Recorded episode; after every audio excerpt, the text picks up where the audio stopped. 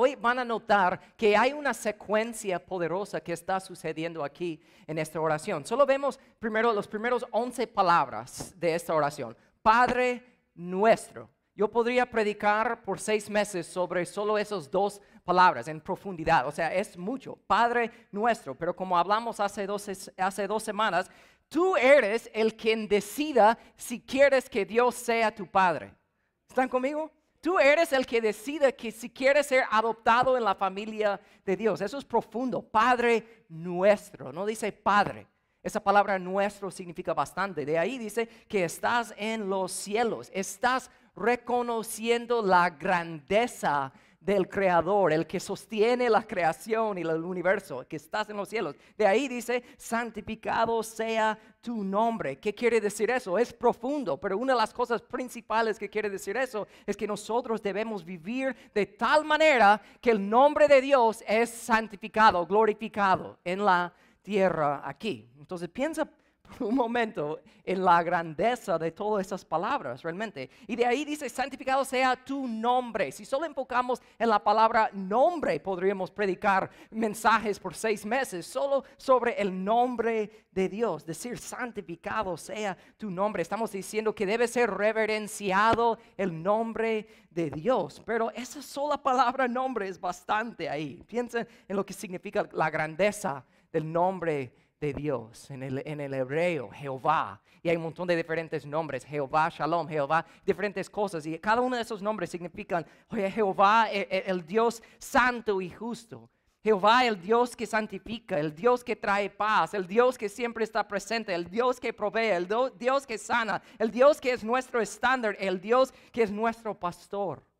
Esos solo son los primeros 11 palabras de esta oración, Padre nuestro que estás en los cielos, santificado sea tu nombre. Todo lo que yo acabo de decir, eh, podremos hablar, como les digo, por años sobre esas palabras. Realmente solo estamos tocando la superficie en esto. Pero de ahí llegamos, eso es versículo 9, y ahora llegamos al versículo 10 que dice lo que vimos la semana pasada, venga tu reino, hágase tu voluntad como en el cielo, así también en la tierra. Como hablamos de eso la semana pasada en profundidad, ahora van a poder ver, cuando combinamos el versículo que vamos a ver en detalle hoy, van a poder ver la secuencia que está sucediendo aquí, porque estamos orando a quién? A nuestro Padre, Padre nuestro, ¿verdad? Eso significa que lo conocemos y que Él nos conoce a nosotros. Tenemos una relación personal con Él. No es el Dios que el mundo piensa que es un viejito con barba gris que anda caminando en las nubes. No estamos hablando de eso. Estamos hablando de un Dios Padre nuestro.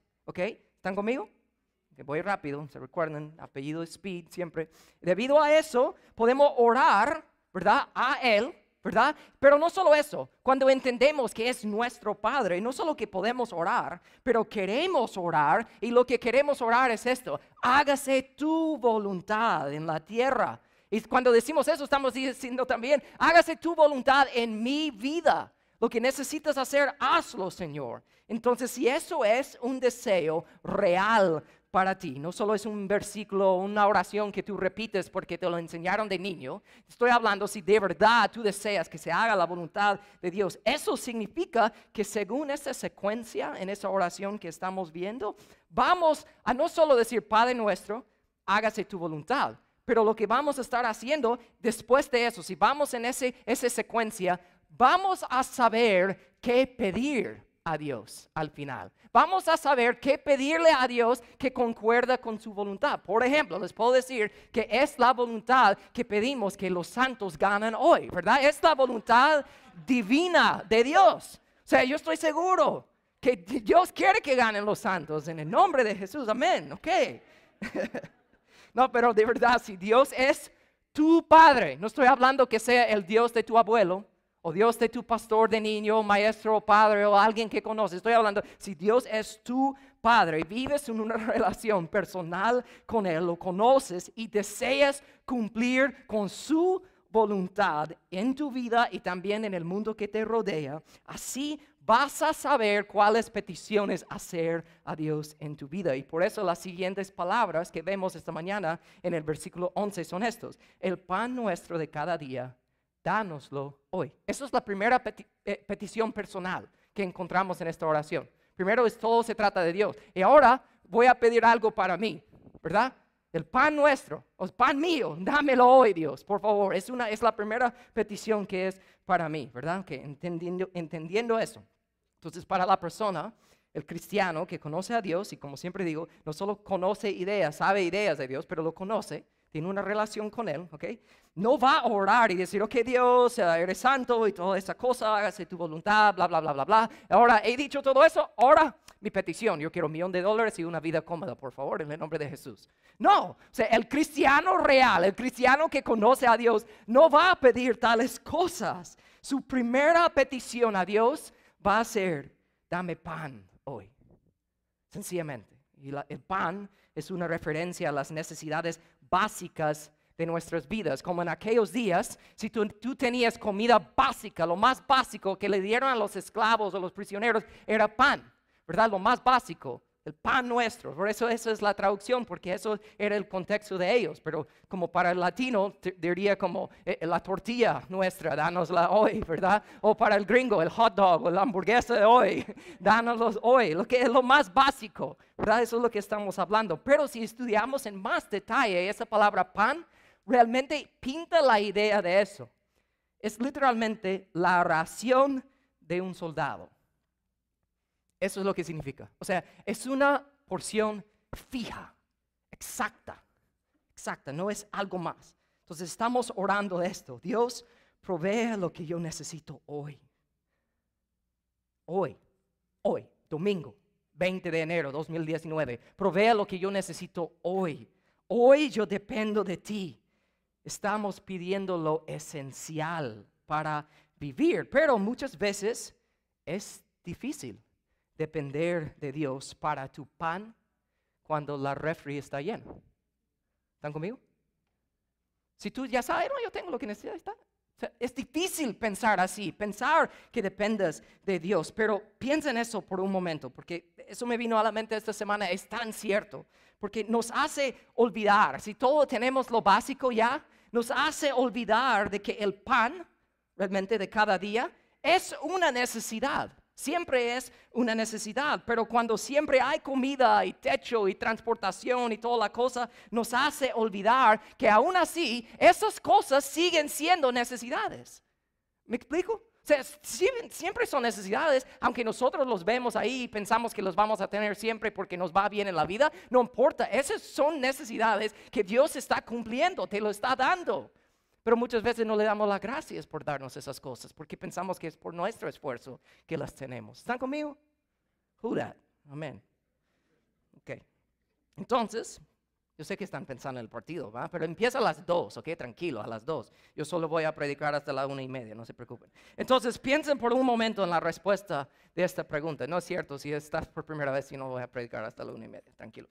Um, ¿Cuáles son las necesidades más grandes y más pequeñas en mi vida? Porque según Jesús y otros personajes bíblicos, nuestro Padre Celestial se deleita en satisfacer nuestras necesidades. Ven lo que dijo el rey David en Salmo 37.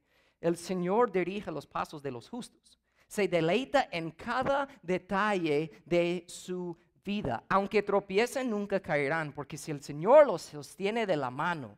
Una vez fui joven y ahora soy anciano, sin embargo, nunca he visto abandonando al, abandonado el justo, ni sus hijos mendigando pan. Esos versículos nos muestran que es una deshonra al Padre Celestial si las necesidades de sus hijos no son atendidas. Él quiere, se deleita en poder satisfacer nuestras necesidades. Y también esos versículos nos recuerdan que Dios se encarga de nuestras necesidades materiales y lo que sea, pero cuando nosotros confiamos en Él, que Él es la fuente de nuestra provisión. Por eso hoy veremos esta pregunta. ¿Qué pasos podemos tomar en nuestras vidas para recibir la provisión de Dios? ¿Listos? Si tienen sus notas, lo pueden abrir en este momento, si no lo han hecho todavía, y verán conmigo el primer punto, que recibir la provisión de Dios requiere poner a Dios primero. Poner a Dios primero. Jesús dijo, deben orar así. Vemos el versículo 10 una vez más, porque quiero destacar algo que no vimos la semana pasada. Deben orar así. Venga tu reino, hágase tu voluntad en la tierra y en el cielo, como en el cielo. Piensa en eso, en la secuencia que estamos hablando. Empieza, Padre nuestro, santificado sea que tu, tu nombre, ¿verdad? Venga tu reino, hágase tu voluntad. Y de ahí la oración cambia, ¿verdad? Después de ese versículo, porque de ahí dice, pedimos el pan nuestro. Y más adelante sabemos que hasta dice, pedimos perdón por nuestras deudas o nuestras ofensas. Lo que tenemos que entender es que antes de pedir para lo nuestro, antes de hablar de lo que nosotros necesitamos, tenemos que poner a la grandeza de Dios, su grandeza y su voluntad primero. Tenemos que ponerle primero en todo, porque sin importar cuáles sean nuestras necesidades, nuestra mayor necesidad en la vida todos los días siempre será la necesidad de Dios mismo. Eso siempre es tu mayor necesidad. Entonces, cuando se trata de la oración, tenemos que saber, como dijo Martín Lutero, que la oración no es para cambiar los planes de Dios, es para confiar y descansar en su soberana voluntad. Y confiar y descansar en la voluntad soberana de Dios no es algo pasivo. No me, no me acuesto en la hamaca y digo en mi vida, ah, yo confío, confío en, en, la voluntad de Dios y a ver qué pasa porque yo confío. No es algo pasivo que hacemos en la vida. Confiar y descansar en la voluntad de Dios se demuestra con acción. Pero ¿cómo? ¿Cuál, acción debo demostrarlo? O sea, Jesús mismo nos da la respuesta, nos dice cómo hacerlo, porque si nosotros queremos demostrar que literalmente, no solo con palabras, pero con hechos en nuestras vidas, confiamos primeramente en la voluntad de Dios, si tú quieres eso, si tú dirías, eso es un deseo mismo para mí, Dios te dice en este momento, ok, entonces para todos, Mateo 6:33, buscan primeramente el reino de Dios y su justicia. Y todas esas cosas les serán añadidas. En la traducción de eh, lenguaje actual, ese mismo versículo dice en esta traducción, lo más importante es que reconozcan a Dios como único rey y que hagan lo que Él les pida. Dios les dará a su tiempo todo lo que necesitan. Eso es lo que ese versículo está diciendo. Tenemos que buscar primeramente el reino de Dios. Entonces, ¿cómo podemos hacer eso prácticamente en nuestras vidas cotidianas? Primero vemos que debemos buscar el reino de Dios en nuestras finanzas. Ay, ay, ay, me van a hablar del dinero en la iglesia. Sí, porque es parte grande de nuestras vidas, pero lo que quiero que ven y entiendan es que la verdad es lo que hacemos con nuestro dinero muestra quiénes somos realmente y cómo somos y lo que hay en nuestro corazón, honestamente. Y el dinero solo amplifica quién ya eres. Entonces, si no tienes mucho dinero, ¿verdad? No tienes mucho dinero, pero tú eres muy generoso con lo poco que tienes. A la hora de tener más, ¿qué vas a hacer? Vas a ser aún más generoso, ¿verdad? Pero si tú no tienes mucho ahorita y no das mucho, eres muy tacaño, ¿verdad? Y no, no quieres dar nada y malgastas tu dinero, a la hora de llegar a tener más dinero, vas a ser aún más tacaño y vas a malgastar tu dinero, solo que en cantidades más grandes de lo que estás haciendo ahorita. ¿Están conmigo? Nadie está diciendo amén desde este punto de dinero aquí.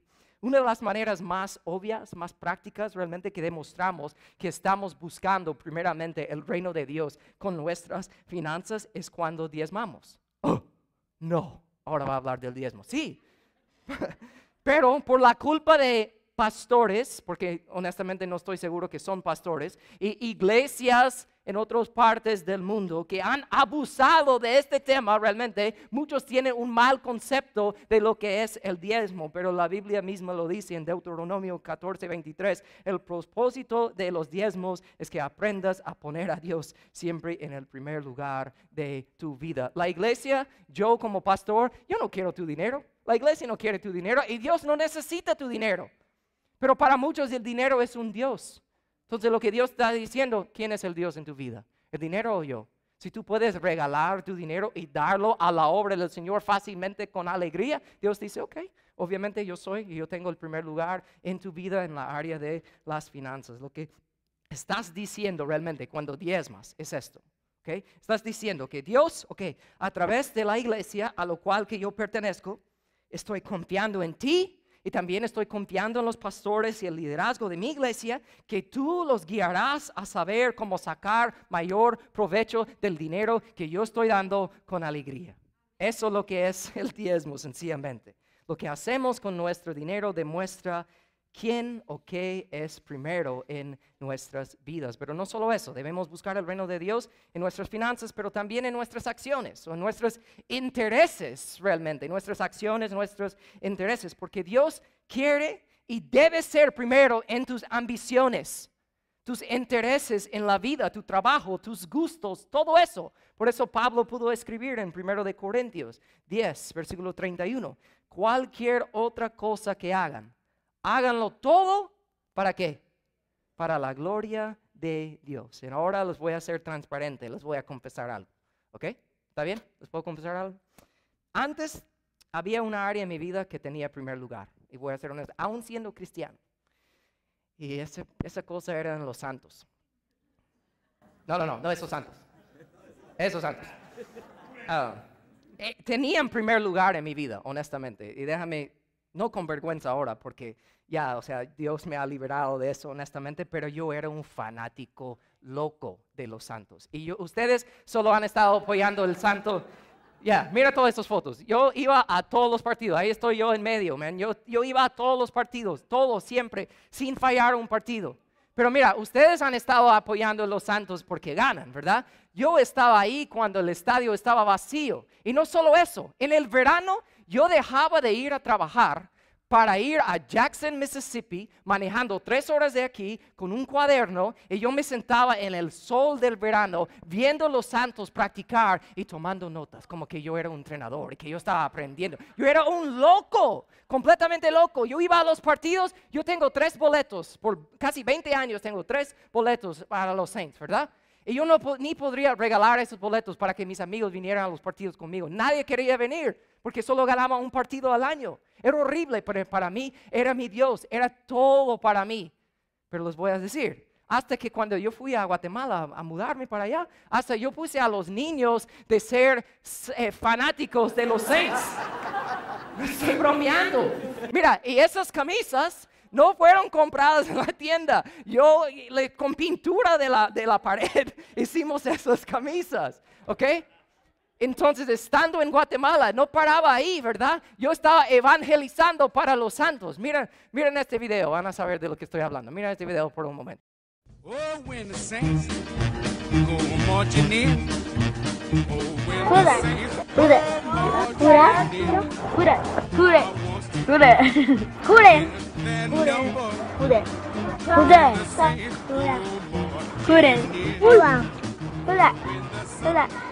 without the sand, they're gonna be them sand.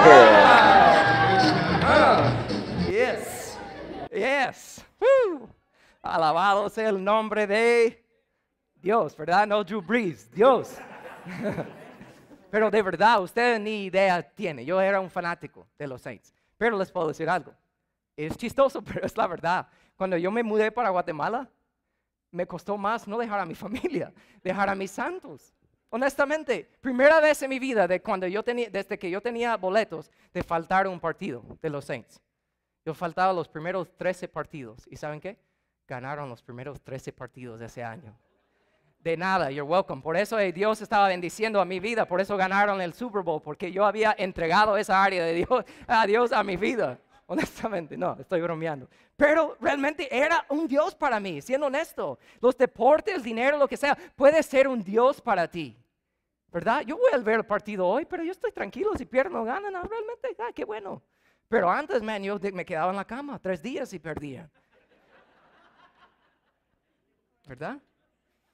Pero ya no estoy confesándolo, ya estoy libre en el nombre de Jesús. Amén. Pero les digo honestamente, y no sé, eso es chistoso, pero hay otras áreas de la vida que ustedes saben. Conocen a personas o tal vez tú, tú eres así.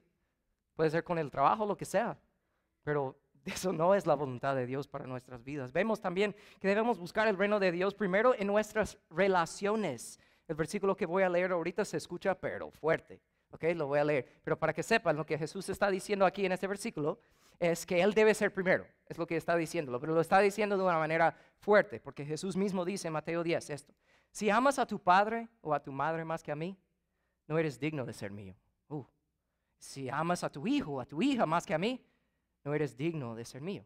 Jesús no está diciendo que no debes amar a tu familia. Está diciendo que tu amor por Él debe ser más que el amor que tú tienes para tu familia. Y la verdad es eso. Tú dices, no, pero yo tengo que dedicar tiempo a esto y dedicar tiempo a esta persona. Y es cierto, pero cuando tú dedicas más tiempo a Dios, Dios te enseña a amar mejor a las personas en tu vida. Eso es lo que tenemos que entender. Y yo les puedo decir que por experiencia, yo he experimentado cómo es cuando en un matrimonio Dios poco a poco va saliendo del primer lugar que él tenía en el inicio. Mis padres se separaron eh, se divorciaron hace 25 años. y realmente en este último año, eh, Dios como familia y para ellos dos les ha dado, porque no hablaban realmente en esos 25, 25 años. y Dios les ha estado regalando momentos y, oportunidades em, realmente para, para hablar de la raíz de su separación, de la, del raíz del divorcio. Y, y, ellos dos eh, pueden decir que, y lo han dicho, me lo han dicho a mí, ya teniendo 34 años y, hablando de eso por primera vez en la vida con mis padres, y dicen que eh, el trabajo, las responsabilidades, hasta nuestra propia familia tomó el primer lugar y no Dios. Y por eso se separaron poco a poco y terminando en un divorcio. Pero también les puedo decir que aunque han pasado 25 años, en la voluntad de Dios, la voluntad perfecta y divina de Dios. Él, como les digo, ha regalado oportunidades a mis padres para sentar y hablar y hasta procesar la raíz de su separación. Um, y ellos dos, en frente de mí y mi hermana, nos admitieron que Dios salió del primer lugar en la relación y por eso se separaron. Pero yo también, como les digo, en la voluntad divina de Dios, con gran alegría de, de un hijo, les puedo decir y contar realmente del gran milagro que Dios está haciendo en nuestra familia, porque mis padres después de 25 años se están reconciliando, se van a casar de nuevo, mis padres. Sí. Y yo, yo los voy a casar. ¿Pueden imaginar eso?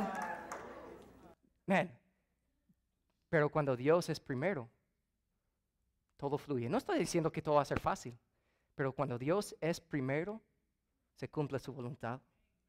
Y eso es lo que tenemos que entender. También debemos buscar el reino de Dios primero en nuestras agendas. O sea, cada día debes tener una cita personal con Dios en la oración y, hablar con Él y dejar que Él te hable en la, Biblia, lectura bíblica. Pero también cada semana, por lo menos una vez a la semana, debes tener una cita corporal con Dios. O sea, como lo que estamos haciendo en este momento. Eso es vital, ¿verdad? Eso es importantísimo. Tenemos que hacerlo. Y realmente, cuando Dios es primero en tu agenda, es como que lo estás dejando a Él determinar cómo debe ser tu agenda, lo que debes dedicar tiempo y cómo debes actuar y cómo debes hacer tu calendario y todos tus planes. Deja que Dios se encargue de esto, buscar a Él primeramente. Y por último, vemos ahí que debemos buscar el reino de Dios también en nuestras dificultades, porque les voy a hacer una pregunta, sencilla pero profunda. Cuando la vida te cae encima, cuando algo pasa, una dificultad en tu familia, en tu trabajo financiero, eh, te, cuentan eh, resultado médico inesperado, ¿verdad? Lo que sea, que cuál sea la dificultad,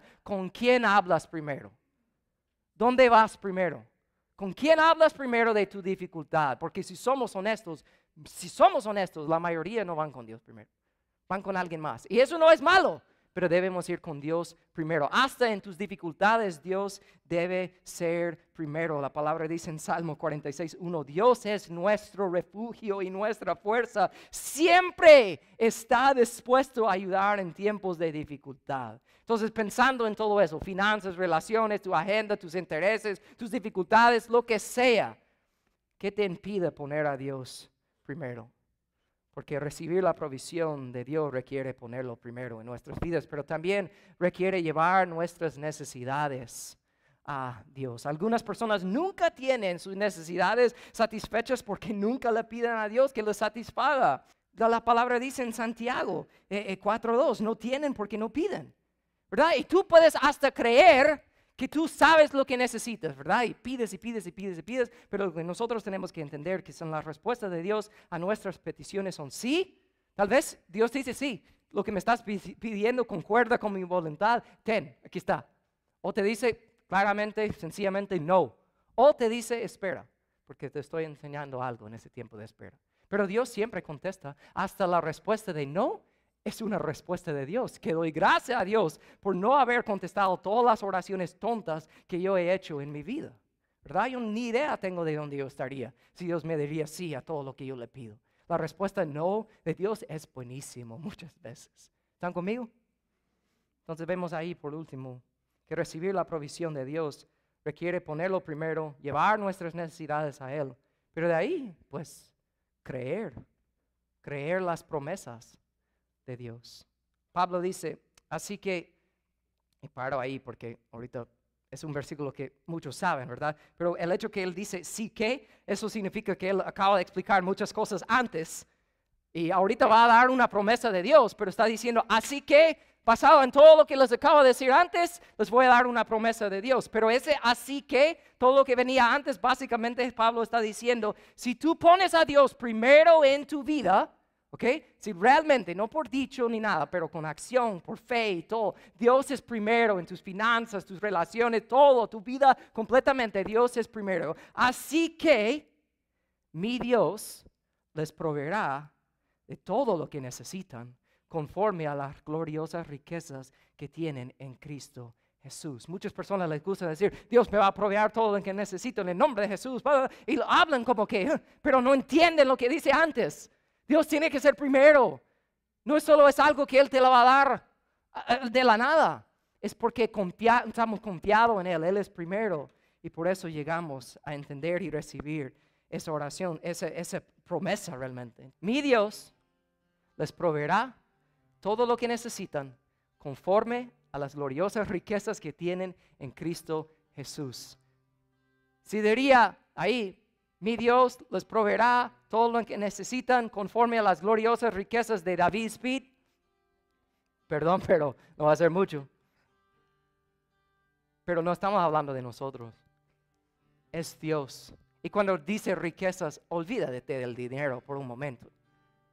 Eso no es nada en comparación con la gloriosa riqueza que es de conocer y tener una relación real y vibrante y vital todos los días con tu Salvador Jesucristo. Eso es todo para nosotros. Entonces les leo una vez más este versículo. Padre nuestro que estás en los cielos. ¿Por qué no lo digan conmigo? Empezamos de nuevo. Díganlo conmigo.